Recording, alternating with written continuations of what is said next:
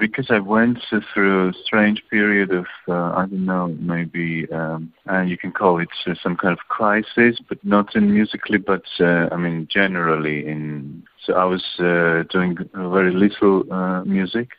So for years I was uh, not very uh, productive. So it took some time, and um, uh, I don't know actually. And uh, I was uh, I was even thinking uh, not to do any more music, but it was a short period. Um, I was re-evaluating uh, everything.